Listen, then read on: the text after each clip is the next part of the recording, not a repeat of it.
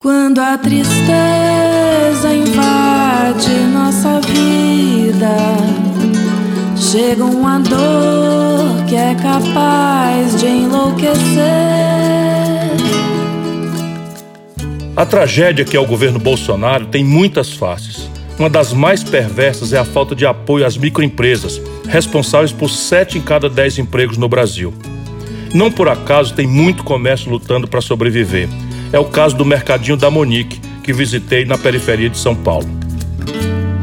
Eu estou aqui no Sacolão Pilão, o melhor da região. Esse é o eu que fiz, Ai, né? O Sacolão Pilão.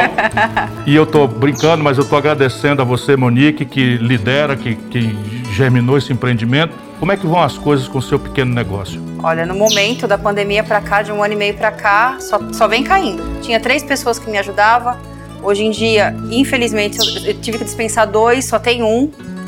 E tá complicado. Se você tivesse um crédito, você tinha mantido as tinha, três pessoas? Tinha. Tinha mantido, tinha conseguido manter as três pessoas que me ajudavam. Eu não teria diminuído o sacolão, porque o sacolão era muito maior. Eu tive que entregar uma parte do sacolão para poder diminuir o meu aluguel.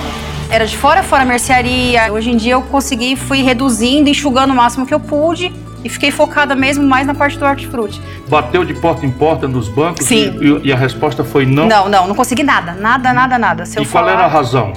Ah, falava que não, não batia é, faturamento, mas eu não entendo, porque como eu, eu vi, era para pequeno empreendedor, entendeu?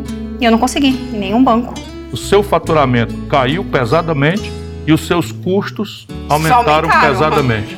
Aumentaram muito, não foi pouco não, porque eu reduzi um monte de coisa. Eu tinha freezers, tinha geladeira, eu entreguei tudo, vendi o que eu pude, fiquei com uma geladeira e um freezer. É, e a minha, a minha energia continua subindo. Então, assim, tá difícil. É aluguel, é água, é luz, é. Você tá em dia com as suas contas? Não. Não, não tô em dia com nada. Se eu falar que eu tenho um cartão de crédito, tô mentindo. Tô devendo todos. O nível de endividamento das famílias brasileiras é o maior da história. Hoje as famílias brasileiras estão devendo 58% da sua renda. E o nível de endividamento das empresas, especialmente as pequenas, também é o maior da história. Não tem a menor chance das pessoas e das empresas sair dessa encalacrada sem o apoio de um programa do governo. E todas as vezes que a gente fala num programa que apoie o, o comerciante, o pequeno empreendedor e as famílias, a turma da elite faz de conta que isso é uma grande demagogia. Eu penso muito nisso, que eu acho que o a dignidade do pobre é ter um nome limpo, pelo menos isso, né? Isso aqui é um sonho, é uma vida. Eu venho de família de feirantes. Meu pai e minha mãe se conheceram na feira, casaram, viveram a vida toda trabalhando assim. Mas eu tenho fé. Tenho fé que o brasileiro não desiste nunca, né? Então tem que melhorar.